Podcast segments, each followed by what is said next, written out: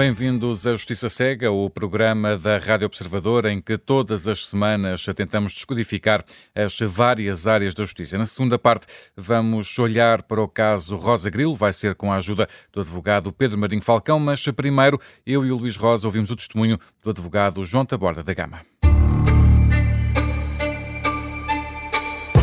Bem-vindo, João Taborda da Gama. É advogado, licenciado em Direito e mestre pela Faculdade de Direito da Universidade de Lisboa. É também assistente da Faculdade de Direito da Universidade Católica Portuguesa, onde coordena a pós-graduação em Fiscalidade. Foi também membro do Conselho Superior dos Tribunais Administrativos e Fiscais e vem hoje à Justiça Cega falar precisamente sobre esta jurisdição administrativa e fiscal que é, juntamente com a área penal, aquela que temos dado mais atenção na justiça cega, sempre com o foco nos tempos médios de resolução, comparam muito mal com os restantes países da União Europeia. Por exemplo, a Associação Business Roundtable Portugal fez um estudo que tem um foco interessante. Os tempos médios de resolução na primeira instância, desde 2018 até 2021, andam nos 847 dias, o tempo médio da segunda instância anda nos 877 dias e a última instância está nos 291 dias. Contas feitas mais de 7 anos em média. Isto assim é assim há muitos anos. Junto à borda da gama, como é possível que nenhum governo consiga reformar a jurisdição administrativa ou fiscal? Bom dia, obrigado pelo, pelo convite. Eu acho que todos os governos querem reformar a justiça administrativa e fiscal e todos os governos tentam reformar a justiça administrativa e fiscal. Acho que há características desta jurisdição que tornam esta reforma mais difícil de não fazer no papel, mas de implementar na prática. Eh, elas estão identificadas há uns tempos, mas há, há, há áreas que me parecem interessantes de notar.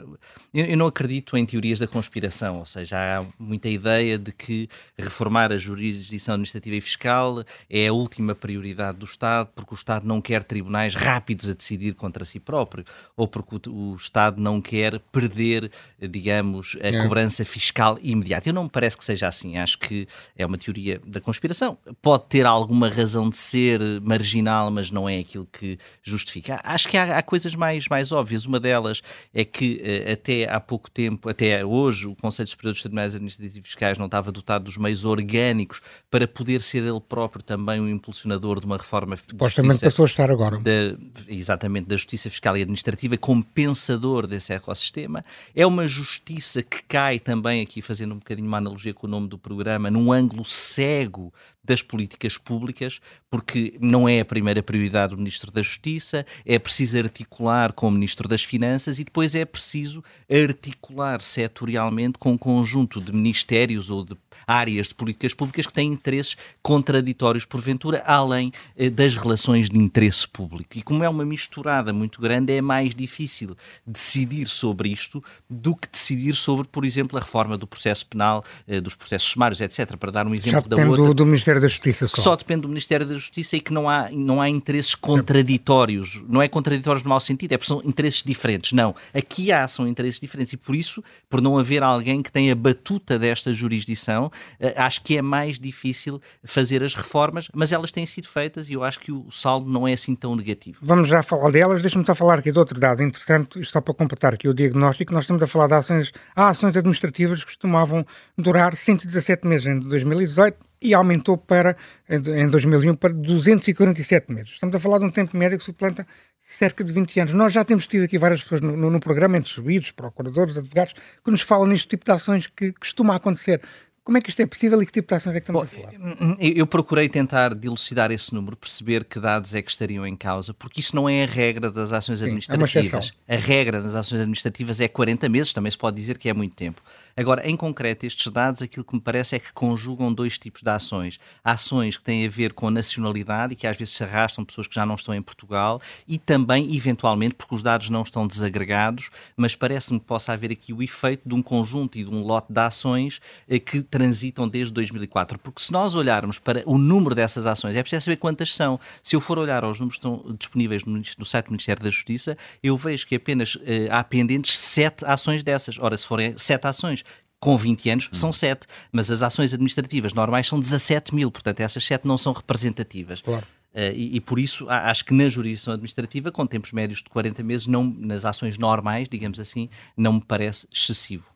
A área do, do João Taborda da Gama é mais área fiscal e aqui os tempos de, de resolução também têm vindo a agravar-se. Passamos uh, de 58 meses como tempo médio de resolução em primeira instância para um processo de impugnação uh, para 75 meses. Isso significa que o contribuinte que queira reclamar judicialmente e uma cobrança fiscal do Estado demora mais de seis anos a ter uma decisão. Quais são as principais causas deste estrangulamento, digamos assim, na área fiscal?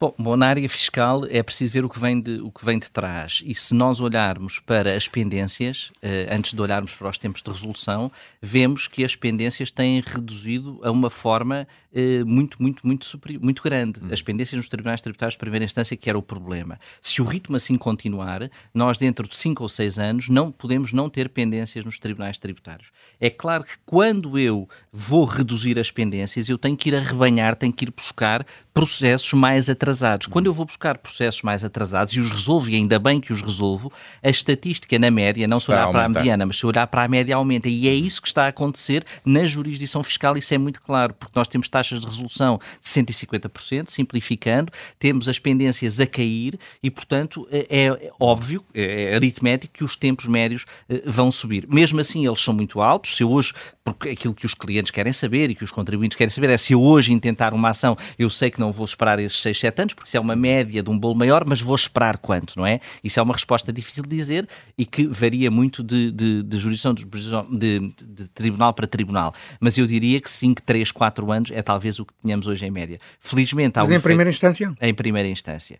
O, o, aquilo, que me, aquilo, que, aquilo que eu acho que devemos olhar é que temos hoje um sistema que, que tem também a, a, a arbitragem tributária através do CAD, que é uma arbitragem uh, sui generis, uma arbitragem de cariz também público, e portanto nós temos 850 impugnações, uh, impugnações na arbitragem tributária, em média, e temos nos tribunais tributários por ano, em média, 3 mil, ou seja, um terço das pessoas já escolhem, podemos falar disso a seguir, já escolhem ir para a via, para a via tributária. E precisa precisamente recorrer, recorrer, mais a esses centros de arbitragem seria uma das soluções para tentar solucionar esta questão dos problemas dos processos tributários? Ou que outras soluções é que. É que os, os, os, contribuintes já o podem fazer, estão a, estão a fazê-lo um, uma em cada quatro vezes ou uma, em cada, eh, ou uma e meia em cada quatro vezes já estão a optar pela via tributária porque é uma via que tem o preço idêntico eh, na, questão tributária, a via arbitral tem um custo idêntico aos tribunais e tem decisões em quatro meses e meio. Uhum. E, portanto, muitos contribuintes estão já a optar por isso. Já se tentou, vários governos tentaram fazer migração de processos dos tribunais judiciais para os tribunais arbitrais tributários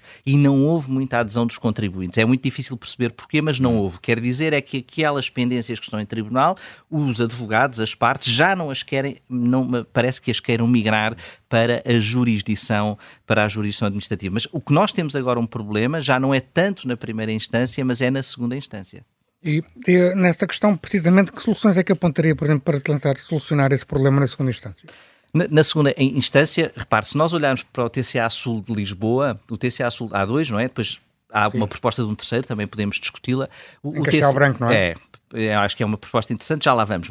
E é importante para o que eu vou dizer agora. O TCA Sul em Lisboa tinha entrados mil processos em 2016, tem 1.700 em 2022, com o quadro idêntico.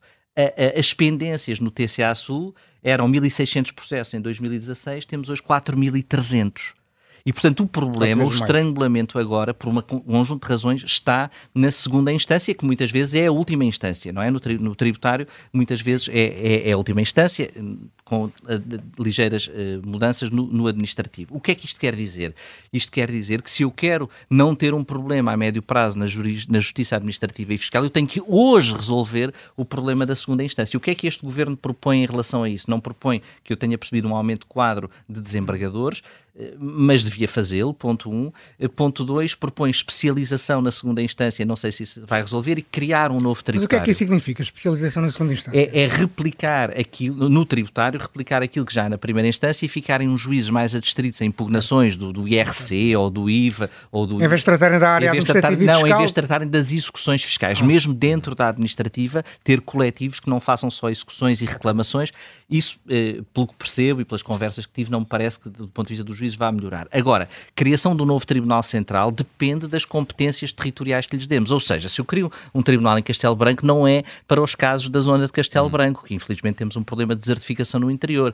A dúvida é, vai-se lá pôr as pendências de leiria? Isso é que consegue aliviar a, a, a, a segunda instância em Lisboa. É se eu tirar leiria. Isso parece que é unânime que o governo vai ter que lá meter leiria, porque senão é um tribunal que fica como o aeroporto de Beja. Uhum. Por falar em Beja, eh, outra discussão, os, os, há muitos processos em Beja administrativos, vão, vão estar na área de jurisdição do TCA de Castelo Branco, sim ou não? São esse tipo de questões que se devem colocar agora e que ainda não vimos resposta. Por exemplo, recursos das decisões do Tribunal Arbitral do Desporto também podiam ficar no Tribunal de Castelo Branco, não há nenhuma razão para não fazer. Ou seja, esse tribunal tem que ser desenhado de forma inteligente para se colocar lá algo que alivie a segunda instância, sobretudo em Lisboa, onde há um maior estrangulamento do que no Porto. Aliás, sobre tudo isto, o que faltam muitas vezes são números e perceber a escolha. Porque é que foi Castelo Branco? Durante anos e anos e anos falou-se em Coimbra. Grande, um grande desejo de Coimbra, por exemplo. Durante anos e anos falou-se de Coimbra. Coimbra não ficou com o Tribunal Constitucional. Porque é que não foi para Coimbra? É para o interior, mas porquê Castelo Branco e não Viseu? Houve algum racional por trás deste... Não, não sei a resposta a isto, mas gostava de saber, tenho curiosidade por isso. Não me parece mal que cidades como Castelo Branco tenham, tenham tenham, tenham tribunais e tenham serviços públicos centrais. Isso não me parece nada mal. Agora, perceber Mas é perceber como é que as coisas são articular. De... Claro, na prática. Ou seja, esse tribunal vai decidir sobre quê? Não é sobre a jurisdição normal daquela área do país que não tem muita, muita pendência. Portanto, há de ter que ir buscar pendência que está neste momento sob a jurisdição territorial de Lisboa. E vai até onde? Vai setorialmente ao Tribunal Arbitral do Desporto, vai ficar com Leiria, Beja, que tem muito contencioso ligado, a, por exemplo, a fundos comunitários, vai ou não transitar para este Tribunal de Castelo Branco. E depois é preciso que tenha um quadro de juízes e que esse quadro de juízes não seja roubado ao, roubado ao quadro de juízes normal de segunda instância. Deixe-me falar aqui de um assunto que, quando abordamos a justiça administrativa fiscal, falamos sempre disto, que é a questão de, ao contrário dos crimes fiscais, as dívidas fiscais não prescrevem.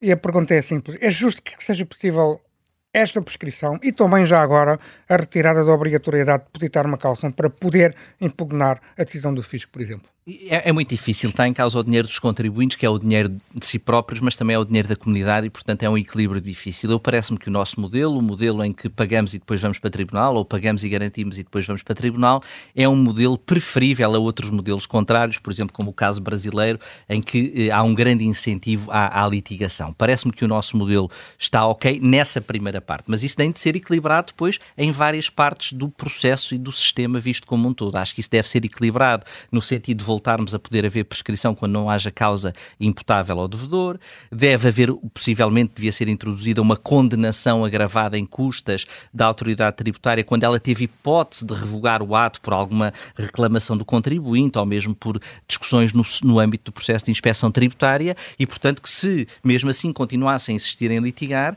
que fosse agravado o seu decaimento uh, lá à frente. Eu acho que estas medidas equilibrariam mais o, o sistema. Outra, proposta, outra aposta do, eh, do Governo, João Taborda da Gama, foi a aprovação em abril de um regime excepcional e temporário para processos com valor eh, de causa inferior a um milhão de euros. Eh, se houver acordo entre as partes para a extinção, o Estado devolve 25% das custas, ou seja, na prática, o Estado está a pagar aos cidadãos para desistirem de ações contra o próprio Estado. Que avaliação é que faz de uma medida destas?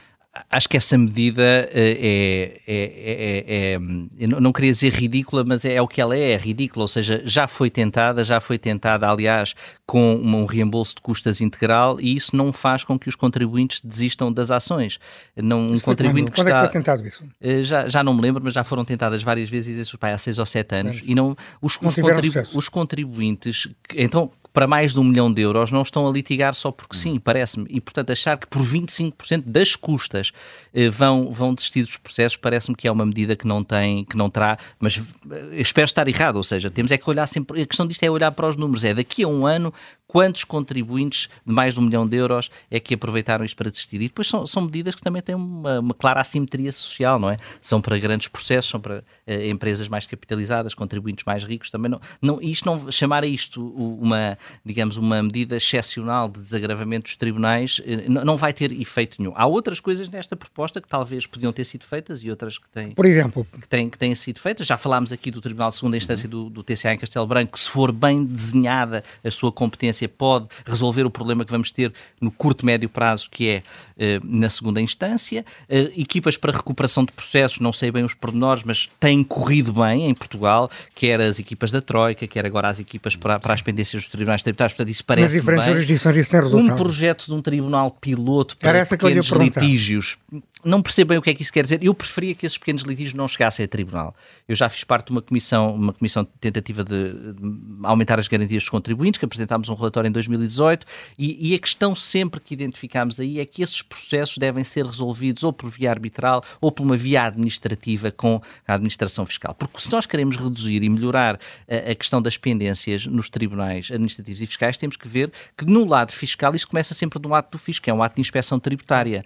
Depois é o contribuinte que vai para o tribunal, é certo, mas o início disso é um ato de desafio claro. por parte e da, a montante. por parte a montante e portanto é preciso atuar a montante. Eu acho que aí há duas linhas onde se devia atuar. A primeira é quando o fisco vai inspecionar, o fisco já vai à procura de qualquer coisa. Essas teses de inspeção tributária deviam ser desenhadas com alguém que estudasse também o risco delas de caírem em tribunal. Não deviam ser só economistas a olhar para isso, deviam ser também juristas dentro da administração fiscal. E a segunda coisa, que é mais difícil de fazer, é criar uma cultura em que certas instâncias da administração administração fiscal estejam seguras e possam revogar atos dos seus colegas e isso não seja um problema, que isso seja normal. Olham para um ato de um colega seu e dizem esta liquidação tributária em parte estava errada e está tudo bem, fica toda a gente amiga. Ou seja, não é preciso achar que isso é um crime de lesa majestade contra o Estado ou contra os seus colegas, mas em Portugal e noutros países da nossa cultura jurídica é muito difícil incutir uma cultura de revogação de atos de colegas, ainda para mais num ambiente de suspeita grande que há em Portugal e que eu hum. compreendo que nenhum funcionário queira ser ele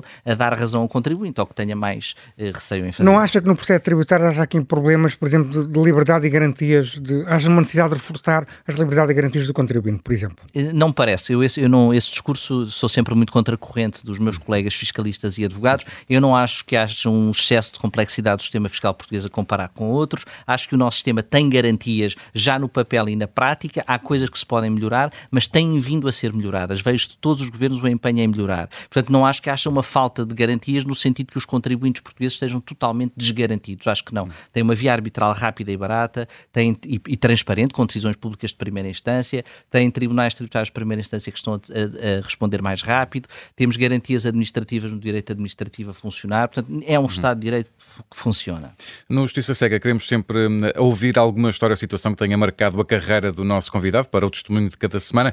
João Taborda da Gama, que história é que nos traz de olhos bem fechados? Olha, eu não tenho, não tenho uma história, estava a pensar, mas uh, aquilo que me marcou mais na minha carreira foi ter iniciado a minha carreira de advogado com Miguel Galvão Teles. Miguel hum. Galvão Teles era, era um jurista, dos melhores juristas que houve em Portugal, dos melhores advogados, e eu fui estagiário dele, trabalhei com ele quatro anos e depois trabalhei uh, com o professor Saldanha Sanches na área fiscal. E, e, acho que essa busca de trabalhar com pessoas inspiradoras no mundo do direito me moldou e me fez sempre procurar soluções criativas, perceber o que é que está mal, ser ponderado naquilo que digo, uh, mas, mas perceber que o direito é um desafio intelectual e que temos que estudar, que nos manter sempre, uh, sempre atualizados e questionar sempre aquilo que, que aparece à nossa frente, porque é, é, um motor de justiça. Aliás, só dizer uma coisa sobre, também, uh, sobre a justiça.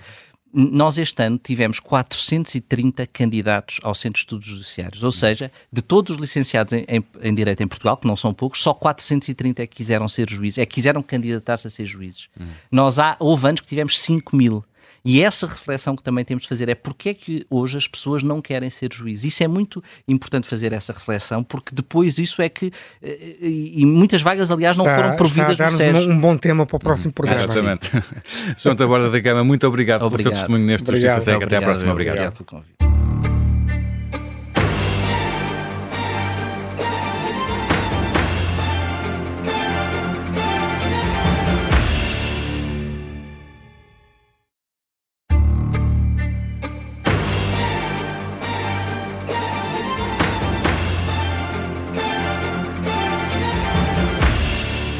E nesta segunda parte contamos hoje com a ajuda de Pedro Marinho Falcão para analisar o caso da semana, o caso Rosa Grilo. Eh, mas primeiro, Luís Rosa, explica-nos o que é que está aqui em causa.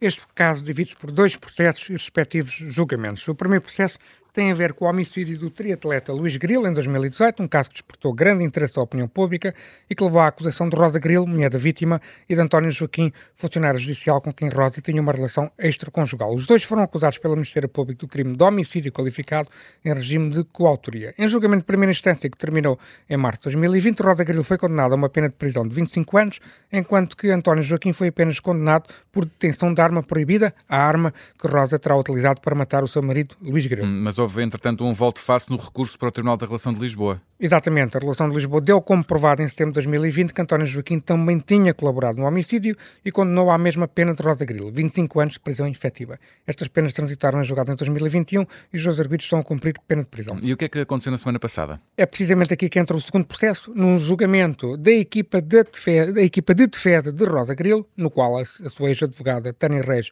e o especialista forense João de Sousa são acusados de terem alegadamente falsificado provas no processo de homicídio de Luís Grilo, foi aqui que Rosa Grilo fez um depoimento surpreendente. Se antes acusavam os misteriosos angolanos pelo homicídio do seu marido, agora assumiu a autoria do crime em exclusivo e, na prática, absolveu António Joaquim. Disse que tinha utilizado a arma de António Joaquim e que tinha treinado antes os disparos na banheira, contou em pormenor como planeou e executou o homicídio, tendo escondido sozinha o corpo do marido. E acrescentou que a sua ex-advogada, Tânia Reis, sempre soube tudo e libou igualmente João de Sousa.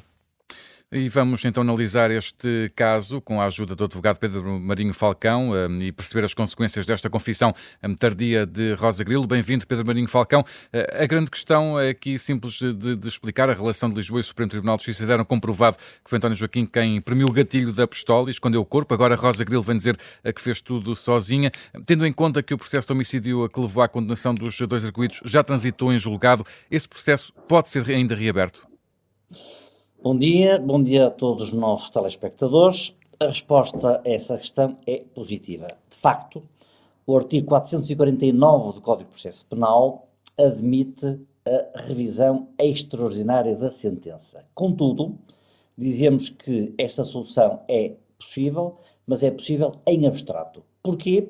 Porque os requisitos e os fundamentos para a admissibilidade do processo de revisão extraordinária são muito apertados. E, portanto, não é uma qualquer circunstância que pode permitir a revisão extraordinária da sentença, é necessário que se verifique um dos pressupostos previstos no artigo 449. Ora, das diversas alíneas que o artigo prevê, aquela que se adaptaria ao caso concreto é o da alínea D, onde se diz que é possível a revisão se se descobrirem novos factos ou meios de prova que por si e combinados com outros que foram apreciados no processo, suscitem graves, graves dúvidas sobre a justiça da condenação. Por isso, eu diria que em abstrato a revisão é possível. O que me parece é que, à luz deste normativo, muito dificilmente o Supremo Tribunal de Justiça admitirá uma revisão, porque não me parece que a mera confissão prestada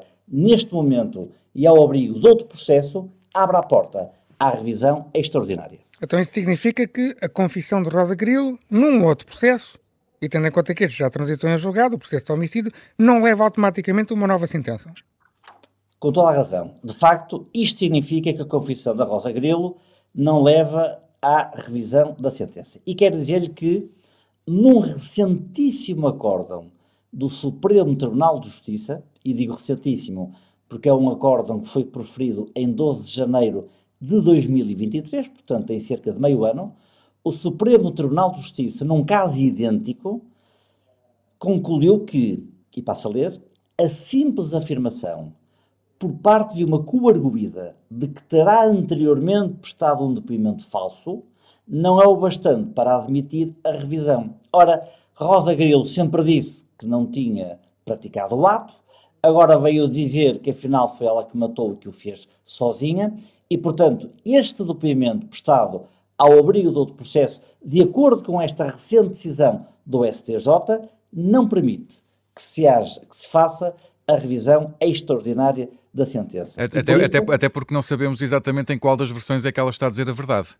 Exatamente. E o problema é exatamente esse. Ou seja, temos uma versão que é absolutamente contraditória e, portanto, o facto de Rosa Grilo agora ter alterado o sentido da, o sentido da afirmação no primeiro caso não tinha feito, neste segundo caso fez e fez sozinho, como é óbvio, não permite por si só considerar-se que é um novo facto e que por essa razão é possível promover a revisão extraordinária da sentença. Portanto, parece muito difícil, principalmente pela forma como o Supremo tem vindo a encarar a apreciação deste artigo 449 do Código de Processo Penal, parece muito difícil que essa simples afirmação consiga reverter a decisão que condenou António Joaquim. De resto, eh, Pedro Marinho Falcão, a defesa de António Joaquim diz que as declarações de Rosa Grilo por si só não são suficientes para a reabertura do processo, mas que essas declarações podem ser articuladas com outras provas que a defesa diz ter.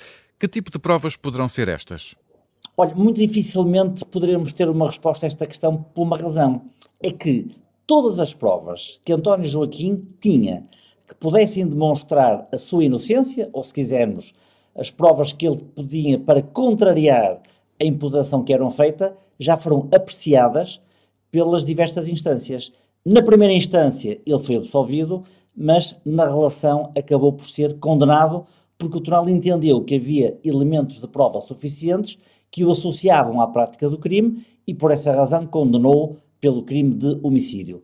Por isso, eu não sei de que novas provas, que novos elementos estará a falar o advogado que defende o António Joaquim, mas direi, em função da experiência prática, que ele terá esgotado todo o argumentário, terá esgotado todos os meios de prova e dificilmente, nesta fase em que nos encontramos, terá provas novas para, associadas às declarações de Rosa Grilo, conseguir promover a revisão extraordinária da decisão. Roda Grilo pode ter, vendo isto agora por outra, perspectiva, Roda Grilo pode ter uma pena agravada, tendo em conta que confessou que fez tudo sozinho, por exemplo? Não. Em primeiro lugar, porque a pena já atingiu o limite máximo, que são 25 anos. Segundo lugar, porque essa declaração em si já não faz reabrir o seu processo concreto, é uma declaração que foi prestada no contexto de um outro processo em que se percebe que o propósito é ilibar a sua advogada da prática de um crime que lhe é imputada e, portanto, as declarações de Rosa Grilo, para si, não têm efeito absolutamente nenhum, não têm efeito prático absolutamente nenhum. Então, deixe-me acrescentar outra questão. E poderá ter utilidade, esta confissão de Rosa Grilo, poderá ter utilidade para impedir uma libertação mais célere da arguida da pena de prisão? Ou seja, o sistema pode utilizar esta confissão para obrigá-la a cumprir a pena na sua totalidade? Bom, a pena de totalidade nunca pode ser cumprida, porque, à luz claro. da lei, a partir do momento em que são cumpridos 5 sextos da pena, ela tem que ser restituída à liberdade.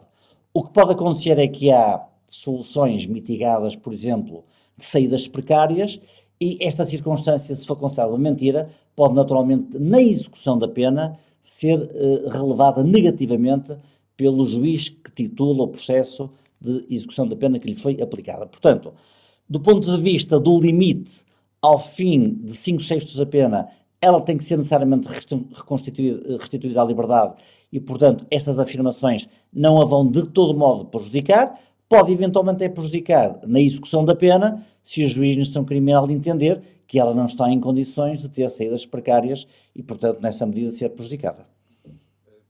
João Tabardo da Gama, eh, já aqui falou um pouco do Supremo Tribunal de Justiça, que costuma ser muito conservador em aceitar eh, a revisão de sentenças. Conhece outros casos em que foi possível essa revisão de sentença? Uh, Pedro Marinho Falcão dizia... Ah, sim, peço desculpa. Não, eu percebi. Uh, o único caso mais imediato que se conhece é o caso, como sabemos, Casa Pia, aliás, de que a Rádio Observador deu conta no ano 2019, e perante um depoimento de uma das pessoas que tinha sido ouvida no processo Casa Pia, Ricardo Sá Fernandes tentou reabrir o processo relativamente a Carlos Cruz sem sucesso. Portanto, eu diria que na prática são raríssimos os casos, e eu não tenho de memória outro a não ser este que lhe dei conta, são raríssimos os casos em que uh, o Supremo Tribunal de Justiça vem permitindo a alteração uh, da decisão em função deste artigo 449. Não, não, é, não é de todo um procedimento comum? Bem pelo contrário, eu diria excepcionalíssimo o pedido e muito excepcional a, a procedência do pedido. Portanto, se eu lhe direi que é difícil nós encontrarmos casos em que este artigo, em que este, este, este, esta possibilidade de revisão de sentença cabe, muito dificilmente encontramos casos em que tem decisões favoráveis do Supremo Tribunal de Justiça. Esse conservadorismo eh, até faz sentido, não é? Porque lá está, como é agora nesta situação, as pessoas dizem uma coisa e depois afinal dizem outra, às vezes não se sabe quando é que estão a falar a verdade e às vezes até quando dizem, dão uma segunda versão, até pode ser para favorecer alguém, não é? Portanto, faz sentido esse conservadorismo na procura de uma verdade, eh, na verdade, eh, enfim, não digo absoluta, mas na verdade possível. E, e não só isso, Luís, em função da própria credibilidade das instituições. Repare, nós estamos a falar de uma condenação, uma pena máxima de António Joaquim. Pena que foi aplicada em função da revisão de sentença da primeira instância Sim. pelo Tribunal da Relação de Lisboa e que o Supremo veio a validar. Em primeira Portanto, instância ele só foi condenado a, por detenção de arma proibida e depois foi, foi, foi alterada a sentença instância. para ele ser condenado por, por o crime de homicídio qualificado. Exatamente. Portanto, na primeira instância foi absolvido o crime principal. Na segunda instância foi condenado e o Supremo validou a condenação. Sim. Portanto, em nome da própria credibilidade das instituições, o Supremo, que validou a decisão da relação de que resultou a condenação pelo crime de homicídio, só pode ser reaberta e revista se houver uma razão muito forte. E por isso é que o Código de Processo Penal estabelece casos e limites concretos e por isso é que o Supremo tem uma visão muito reservada relativamente à aplicação desta norma e, portanto, está aqui em causa a credibilidade das instituições e só uma razão muito forte e um argumento muito potente é que levaria a que o Supremo alterasse uma decisão que ele próprio proferiu e que não é uma decisão qualquer.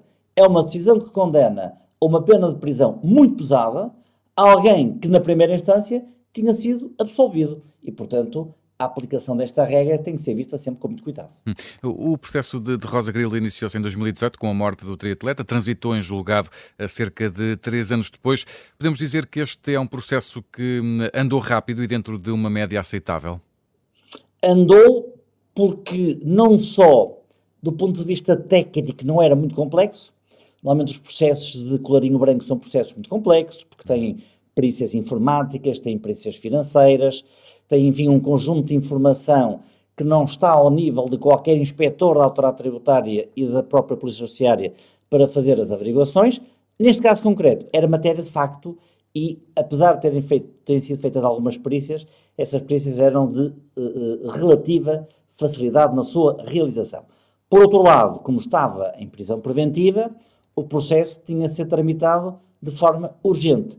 Sim. Eu diria que três anos para transitar em julgado é uma média muito positiva e isto é, naturalmente, um aspecto a ter em conta na apreciação do funcionamento dos tribunais.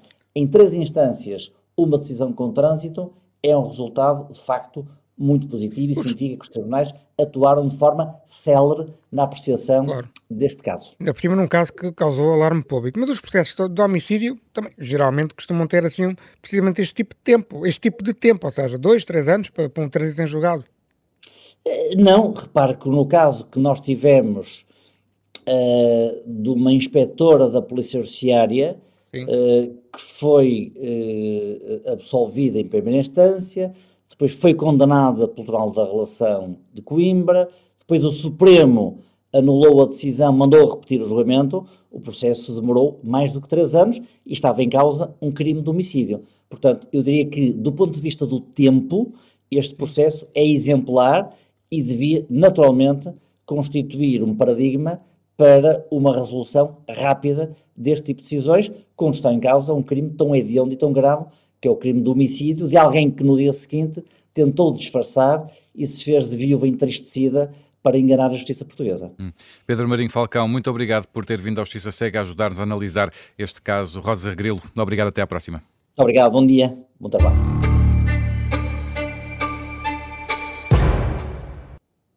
Neste Justiça Seca temos tempo ainda para as alegações finais do Luís Rosa. Luís, vamos então às tuas notas para a atualidade da semana na área da justiça. Eh, ainda não está clara esta semana a visita de António Costa a Angola, porque é que está de olhos vendados? Bem, do ponto de vista da Justiça, eh, resta saber se o Primeiro-Ministro de Portugal vai falar com o Presidente João Lourenço do caso Manuel Vicente. Isto porque uh, foi um caso que se foi transmitido pela Justiça Portuguesa à Justiça Angolana. É verdade que António Costa diz, e com razão, de que em Portugal vigora o princípio de separação de poderes, mas o que está aqui em causa também é, não deixa de ser a transmissão de um processo português a Angola e também perceber se a Justiça Angolana o que é que está a fazer com este processo. Parece-me legítimo que o Primeiro-Ministro português tente perceber o que se passou com o que está a passar com este processo. Porque refira-se, este caso, foi um caso em que o Primeiro-Ministro e o Presidente da República tiveram, fizeram uma grande pressão sobre o Poder Judicial português para enviar o processo uh, para Angola. Já que tiveram essa preocupação, acho que parece-me parece justo que o Primeiro-Ministro António Costa tente perceber como é que está o processo. O caso Manuel Vicente e a visita de António Costa Angola ainda está de olhos vendados. Já uh, Lucília Gago, a Procuradora-Geral da República, merece uma crítica mais negativa com a espada da semana. Isto vem a propósito das declarações que fez sobre a Operação Tutti Frutti? Bem, Lucília Gago fez bem em ter falado, e é verdade, fez, fez bem em ter falado sobre a questão do, do, da Operação Tutti Frutti, mas falou tarde demais e, acima de tudo, as declarações que fez souberam a pouco. A falta de meios é uma cassete gasta que não pode servir para explicar tudo. É verdade que a Polícia Judiciária afirmou nos autos que, tenha, que tinha falta de meios, se, se, a minha informação está correta, há dois ou três anos que o fez, uh, mas isso não explica os seis, sete anos de toda esta investigação. Por exemplo, a Procuradora titular dos autos apensou ao processo principal, uh, pela informação que eu tenho, sete ou oito casos, todos eles diferentes. Ora, a construção artificial de megas processos também explica esta demora. E é esta tremenda falta de pragmatismo do Ministério Público que também explica que este inquérito já tenha demorado 6 a 7 anos. Por outro lado, há claramente um exercício, uma falta ou uma ausência de, da, da ação hierárquica por parte da Procuradora-Geral da República. E aqui coloca-se uma pergunta: quando é que Lucia Legá começou a pedir satisfações sobre o andamento do processo Tutti Frutti? Foi só quando uh, uh, saíram agora as notícias da CNN TVI ou terá sido há mais tempo? E por outro lado, é importante também referir que isso foi um assunto que a Procuradora-Geral também se pronunciou, e é fácil pronunciar sobre esses temas, que é a alegada violação de segredo de justiça.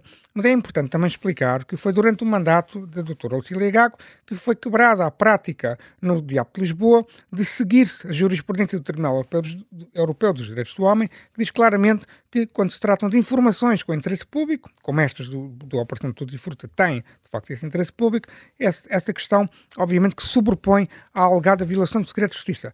A Procuradora-Geral da República disse que queria investigar a situação, mas era importante explicar por que razão é que o Diabo de Lisboa mudou essa prática de seguir a jurisprudência do Tribunal Europeu dos Direitos do Homem. Espero, sinceramente, que esta nova, estas declarações de, do Procurador-Geral Lucília Gago levem uma nova política de comunicação da Procuradoria-Geral da República no que falta do mandato, que é um ano e pouco, eh, de Lucília Gago como Procuradora-Geral. Mas para já merece a tua espada e eh, há uma outra espada, Luís, que tens esta semana para o Presidente de Angola, João Lourenço. Porquê? O Presidente de Angola afirmou ao Expresso o seguinte, não imagina Angola ter a ousadia de levar aqui, em Angola, José Sócrates a tribunal, se tivesse cometido um crime em território angolano. Bem, é uma frase que diz tudo sobre a visão de João Lourenço, que João Lourenço tem do princípio da separação, da separação de poderes, um valor essencial em qualquer sistema que se diz democrático. Ou seja, na prática, tal princípio não existe para João Lourenço. E como já era claro para todos, também não existe Angola. Em termos práticos, o Presidente João Lourenço está a dizer é que é uma ousadia o Poder Judicial pedir contas aos membros do Poder Executivo. Daí que, como acontece em Angola, exista um amplo uh, controle do Poder Judicial por parte do Poder Político. E é por isso que, como acontece com o caso de Manuel Vicente, os processos eh, tenham os chamados vetos de gaveta, como se diz aqui em Portugal. O que interessa se Manuel Vicente foi acusado de corromper um procurador português enquanto Presidente da Sonangol. O que interessa Manuel Vicente não tinha, como não tem, direito a qualquer espécie de imunidade porque nunca foi visado no processo em Portugal enquanto vice-presidente de Angola. O que interessa a João Lourenço é assegurar que os segredos e as informações que Manuel Vicente tem em seu poder sobre o regime angolano sejam julgados a seu favor no xadrez político angolano. As declarações de João Lourenço só provam que o seu dito combate à corrupção foi apenas um ajuste de contas político e não uma verdadeira justiça, uma verdadeira luta pela justiça e pela verdade. A Manuel Vicente, por exemplo, foi dada a oportunidade de voar para o Dubai e ali continuar a fazer a sua vida, desde que entregasse algum património e ficasse calado. Em Angola, os cidadãos não são iguais perante a lei. É também por isso que Angola tem um regime político que tenta fingir que é uma democracia. E quem perde são os angolanos, que são expropriados todos os dias das suas riquezas naturais pelos senhores do poder político que se, julgam, acima dos cidadãos comuns.